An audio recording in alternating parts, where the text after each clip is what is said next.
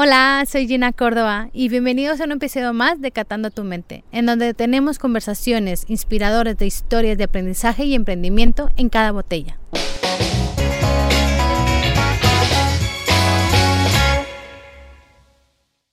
Hoy platicamos con Ricard Sebastián, del Más Foraster y actual presidente de la nominación de origen Conca de Barberá.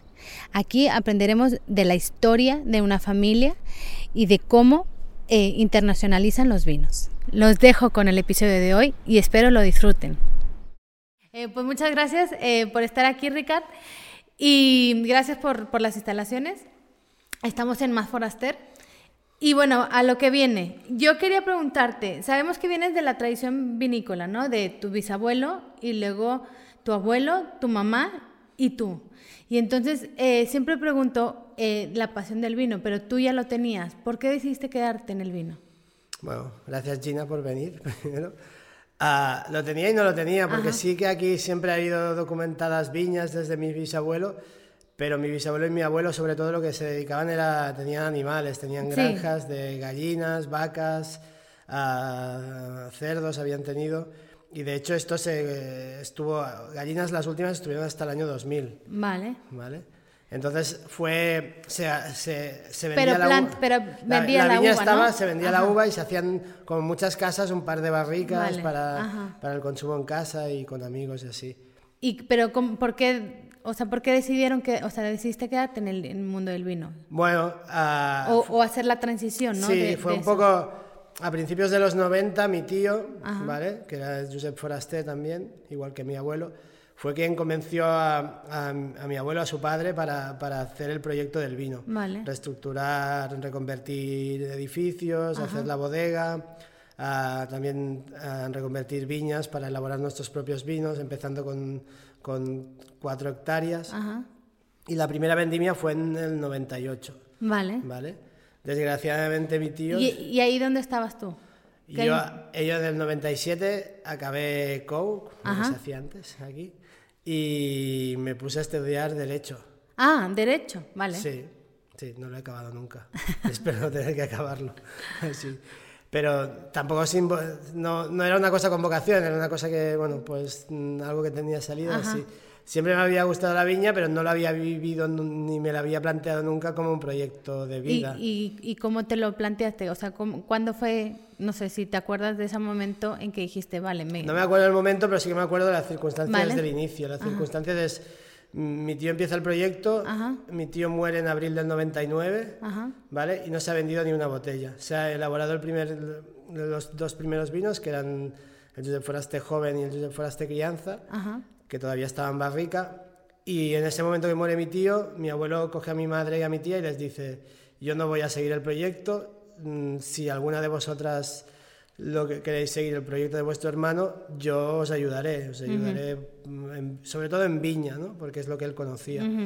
Y mi madre, que trabajaba en el turismo, así, ella dijo que, que sí, que ella lo, lo quería intentar. Muy bien. Y así empezó mi madre, pues, eh, pues a través de un amigo, de un amigo que tenía una distribuidora, un restaurante, darles a probar el vino, preguntarles un poco qué precio, qué, qué les parecía. Y yo, pues, estudiaba Derecho, pero venía los fines de semana, venía muchas tardes aquí.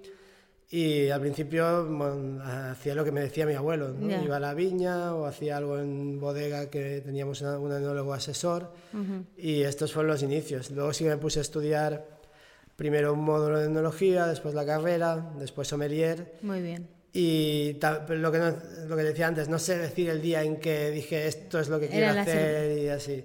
Supongo que es 2004, 2005, un poco... ¿Qué dijiste ya? Sí. Muy bien. Pero no fue un punto de inflexión, sino que fue algo que fue surgiendo y que creo el mundo de la viña y del vino es algo que te que si te atrapa, te atrapa y te atrapa para siempre. ya.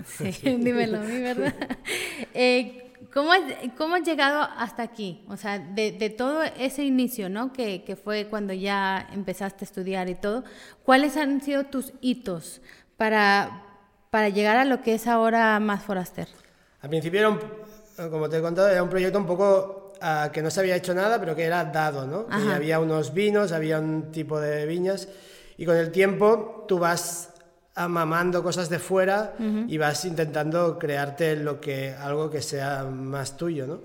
Y la apuesta ha sido pues también en un, eh, también en tema de tiempo y la apuesta ha sido más para pues ir buscando variedades más locales, ir intentando reconvertirlo todo a agricultura ecológica ya desde hace casi 10 años.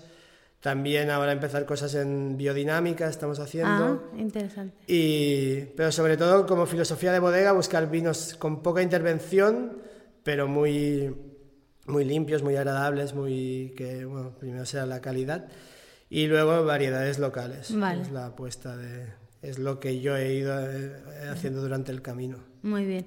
Eh, ¿Qué parte de responsabilidad o miedo conlleva a continuar un proyecto de, que venía de, tus bisabuelos y luego que tu mamá decide tomarlo? ¿Qué parte, no sé si responsabilidad, miedo y dónde encuentras la motivación para continuarlo? Bueno, hay una parte de responsabilidad, pero también te digo que si hubiera habido gallinas y vacas no lo hubiera continuado. Vale, muy bien. Entonces es una parte de responsabilidad también por el proyecto que empezó mi tío, Ajá pero también una parte de, de, bueno, de, tener muchas ganas y mucha ilusión y esto, si te falta esto, creo que la, con, solo con la responsabilidad no, no, vas a ninguna parte. Así. Pero, pero sí que al día a día hay, hay una parte que te, una parte de responsabilidad o presión que, que tienes ¿no? para, seguir el proyecto porque es tu proyecto, no, no puedes decir me voy y cambio, que tampoco me pasa por la cabeza, pero, No, me puede pasar tampoco. Vale. Eh, no sé si, si, si, te has puesto a pensar qué peso tiene el bisabuelo y todas las, la, bueno, o sea, toda la familia en general con las decisiones que mm. haces. ¿Tiene alguno o, o ya es como que vas tú por la libre? No sé si me expliqué. Bueno, yo hago lo que yo quiero, pero sí que hay un peso de la historia de, de conservar viñedos que tenemos un poco y de, y de, mantener un poco el patrimonio. Así. Pero haciendo algo que, o sea, lo que estamos haciendo sobre todo es trepats y macabeos.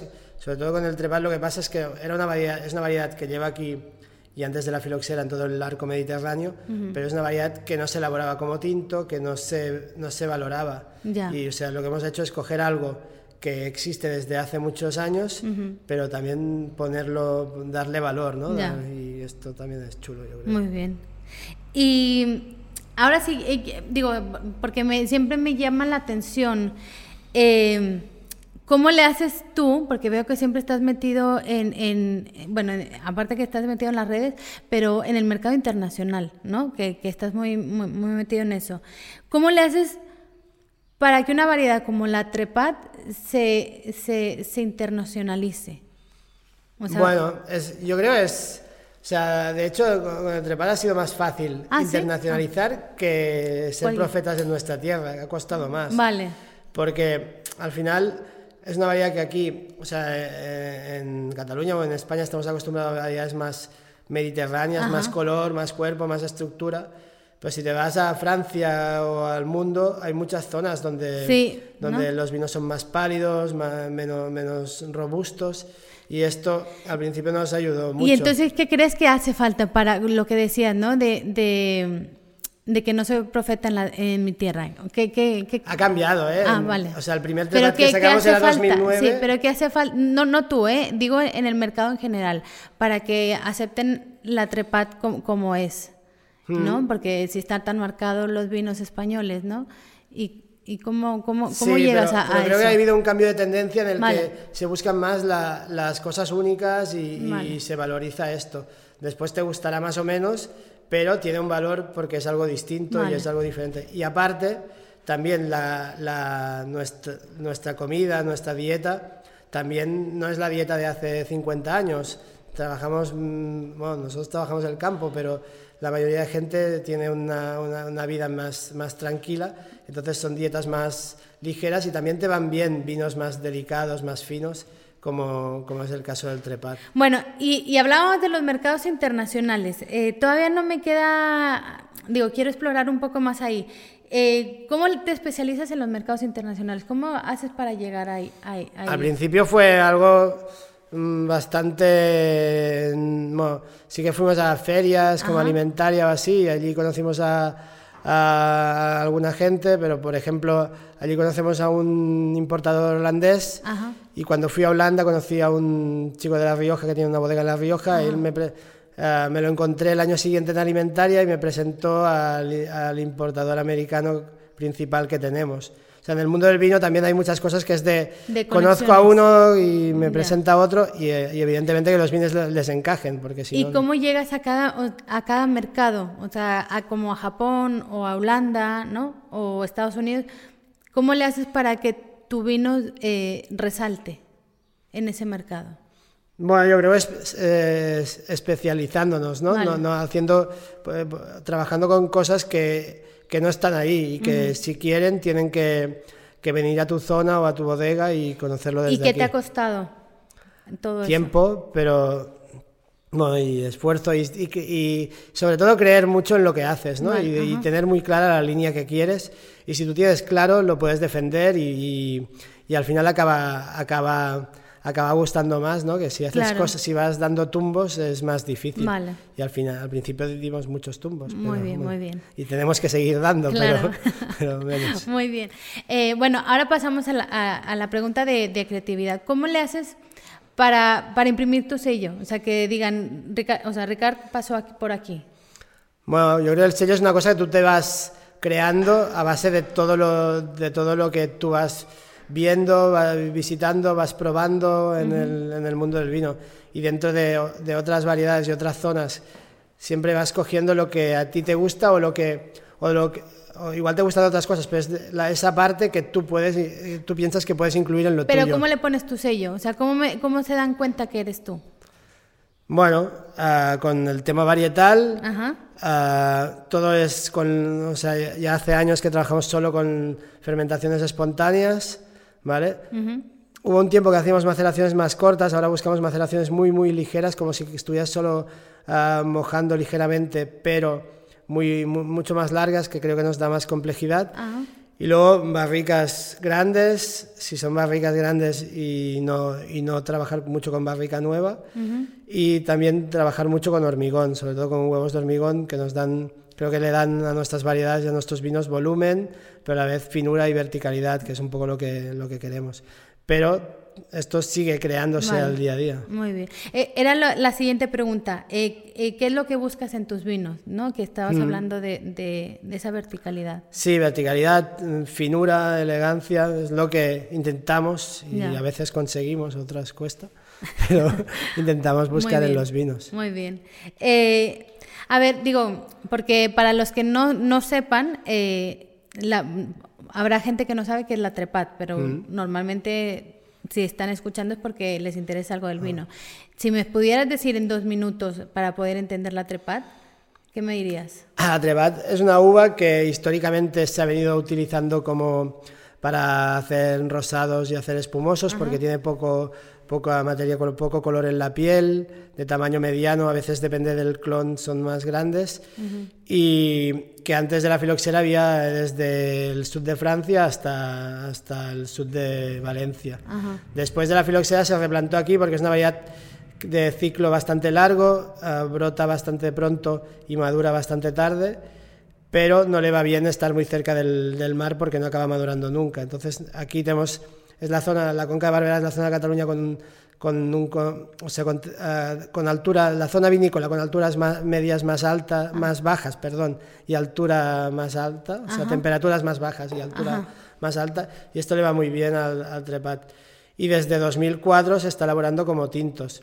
Como tintos requiere un trabajo en la viña para sacar uva o buscar viñas ¿En viejas. tu bodega o en todas las bodegas? En todas las bodegas. Vale. La primera que lo elaboró como tinto fue Carles Andreu en 2004. Vale. Nosotros fuimos los segundos en 2009 con otra bodega y ahora casi todas las bodegas de la DO están elaborando Muy trepat. Y al final no es algo... Bueno, acabo con el trepat. Ah, es una variedad que tiene mu- muy, poco tanino, ¿vale? Entonces lo que sí que tiene es poco, como, poco color ya a la vista. Aromáticamente ah, nos da muchas frutas del bosque, también toques especiados como la pimienta. Y en boca, bien trabajada, da mucho volumen, tiene mucha, mucho frescor y el tanino es muy ligero. Vale. Eso nos da que también sea un vino, de- dentro de aquí puede haber mil variantes, pero un poco como, como idea de la variedad. Vale.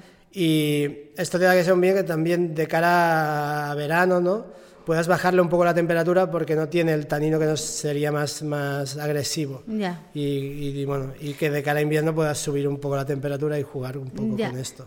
¿Y, y, y qué piensas eh, no, eh, de, de que siempre la comparan con la Pinot Noir? ¿Es cierto o no es cierto? El color es cierto, la especie es cierto, ah, lo otro creo que no es cierto, pero bueno, no es cierto. Al final Bueno, sí, las variedades tienen suya, ¿no? similitudes. Sí. La Pinot Noir tiene bastante tanino justamente y el Trepat no. Vale. Y- pero yo creo que es una cosa visual y una cosa también de vinos frescos. así Que es más fácil la de- acidez, ¿no? de mentalmente, nosotros, sí. Pinot Noir lo conoce todo el mundo, por, pues sí que puede ser una manera de, de Vale. explicar la- un poco Vale. la, la variedad. ¿Y cómo puedes poner eh, al Trepat en la mira del mundo? haciendo más. Vale. Creo que necesitamos que como DO esto, Ajá. ¿no? Como bodega, y pero como denominación de origen, necesitamos tener más volumen de botellas para poder llegar a más sitios. Tanto nacional como internacional, Mm, ¿no? sí. Vale. Eh, ¿Cómo vas influenciando tú desde la cepa hasta, a- hasta llegar al- a lo que es el vino? ¿Cómo, cómo pones tu sello en eso? De- Bueno, desde la cepa, al final el vino se hace en la viña, ¿no? El, podemos tener muchos vinos, pero sin viña no tenemos, no tenemos nada, no tenemos ningún patrimonio y es, al final el vino es un paisaje, es un sitio y entonces para nosotros la viña es lo, lo básico y por eso buscamos continuamente, plantamos y buscamos viñas viejas para recuperarlas y entonces bueno, lo que hacemos en la viña es el, mimarla mucho, ¿no? O sea, depende de zonas, mantenemos la cubierta vegetal, busca, hacemos una poda bastante corta, en el trepán necesita podas cortas porque mm, depende del suelo, puede ser vigorosa.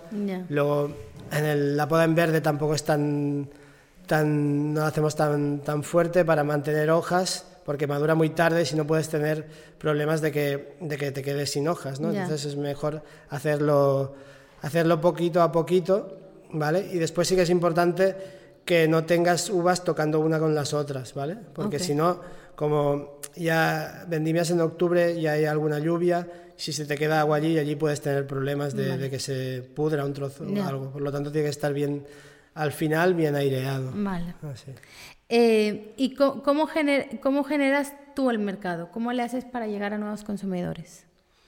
¿Cómo lo hacemos? Bueno, eh, hay, un, hay varias maneras, ¿no? El, el enoturismo es importante para llegar a nuevos consumidores y luego al final toda la gente que, que no trabaja directamente en la bodega, pero que son, son gente que, o que es prescriptor o que, o que vende nuestro vino. Y esto es lo que a través de ellos llegas a más, a más restaurantes y es un poco una cadena, más restaurantes, más tiendas, más países. Y es una cadena que se va forjando ella, ella sola. ¿Y, y qué te iba a decir? Eh, ahora como presidente de la DEO, ¿qué es lo que te gustaría plasmar? Bueno, que la, la Conca Barberá es una, es una denominación con unas características... Digo, que, creo- po- que por cierto, felicidades, ¿no? De, que Gracias, gracias. Así. No, al final, es- o sea, somos una DEO que no somos solo trepat, Vale. ni mucho menos. Ajá. Hay muchas otras variedades, pero sí que creo que explicar el trepat es una manera de darte a conocer. Es más Mm. fácil dar a conocer una variedad que dar a conocer una zona. ¿no? La zona se puede conocer a través de una variedad y detrás de aquí hay muchas otras variedades locales, como puede ser Macabeo, Parellada, Garnachas, y otras variedades foráneas, como puede ser Cabernet, Merlot, Chardonnay, que, que están aquí y que llevan ya muchos, muchas décadas aquí, bastantes décadas. entonces, no solamente enfocarse en la trepat, ¿no? No, en las o sea, el autóctonas. trepat para mí es algo único y distintivo y sí que para mí es ¿no? la- el primer plano, pero dentro de aquí hay muchas otras cosas de calidad y que sí que tienen este dominador común que para mí tienen los vinos de la Conca, que son ah, vinos con, o sea, con volumen, con estructura, pero sobre todo muy frescos, Vale. muy, muy fáciles de beber. Y para mí este es el denominador común de la denominación de origen Vale. que tenemos que enseñar y potenciar. Vale, muy bien. Y ahora vamos a pasar al vino. Si nos Claro. quieres eh, contar un poquito... Sí, lo voy abriendo. Sí, claro. Vale, es un trepat. Vale. Es, eh, Josep Foraste Trepat es el primer trepat que hicimos en la bodega. Ajá. Bueno, esto es añada 2020 ya, pero la primera añada fue 2009. Es, Es un vino que actualmente se elabora procedente de uva de, con uva procedente de dos viñas. Son dos viñedos que son, uno tiene 60 años y el otro tiene 90 años. ¿Vale? Bueno, Están del 29, por tanto 92 años. Wow. Así. Y, y aquí lo que hacemos es, como son viñedos en vaso, uh, se vendimia este, esta añada 2020, no fue de las añadas más tardías, se vendimió. ¿Por qué lo haces en vaso? Bueno, porque la viña está plantada en vaso. sí, que, sí, pero sí que ahora lo que estamos plantando nuevo nosotros volvemos a plantar en vaso. Ah. Porque si no mecanizas y al final lo que al plantar en vaso estás forzando menos la planta y le das más vida, más años de, vida. Si tienes que mecanizar, tienes que... O sea, las nuevas generaciones están siendo de vaso también. Sí, las nuestras sí y de otras bodegas también. Aquí. No de todas, ¿eh? evidentemente se planta más eh, con espaldera. Está bien. Ahí está bien, gracias. ¿Qué podemos encontrar? Bueno, lo del color es súper brillante, ¿no? Y así, pero es de capa, de capa baja. Y esto es una característica del trepat. Y la añada 2020 es una añada bastante húmeda, donde llovió mucho y hubo bastante, mm. bastante fresca. Y luego el nariz, yo creo que se va sobre fruta roja, pero Más, más de bosque, el toque especiado. Aquí hay barrica, pero solo seis meses y barrica de 4 y 5 años y hay un 20% del vino hecho en hormigón. Vale. Que después se hace el cupage de todo.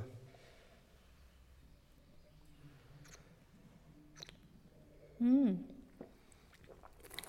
Qué rico. Y en boca mucha fruta. Tiene mucha fruta, mm. tiene volumen, el tanino es súper ligero, sí. pero luego te queda mucho. Y para mí otra cosa que es importante en los vinos y que creo que aquí tenemos es que el vino te tiene que generar saliva. Sí. Que es lo que te limpia y te da ganas de seguir bebiendo vino. Claro, sí. Y si estás comiendo te, ayuda. Muy, muy, muy interesante. Muy bien. Pues muy rico. Y también una cosa importante es graduaciones moderadas, ¿vale? 12 y medio, por ejemplo. Fácil de beber. Mm, Aparte, para ahora que dicen, ¿no? Para el verano está muy. Sí, estamos tomando el, sacado de la nevera de de vinos que está a 12 grados. Muy bien. pues muy bien, gracias.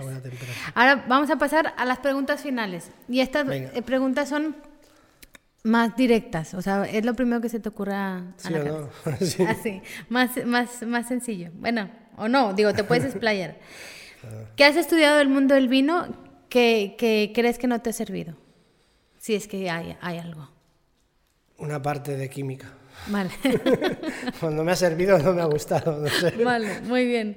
Eh, ¿Qué es aquello del mundo del vino que sabes y que consideras fundamental aprender o saber? Que el vino se hace en el viñedo. Muy bien, muy bueno. ¿El peor consejo que te han dado? Mm, no lo recuerdo, un consejo malo. Pues ya está. ¿El mejor consejo que te han dado ahora? El mejor consejo que me han dado.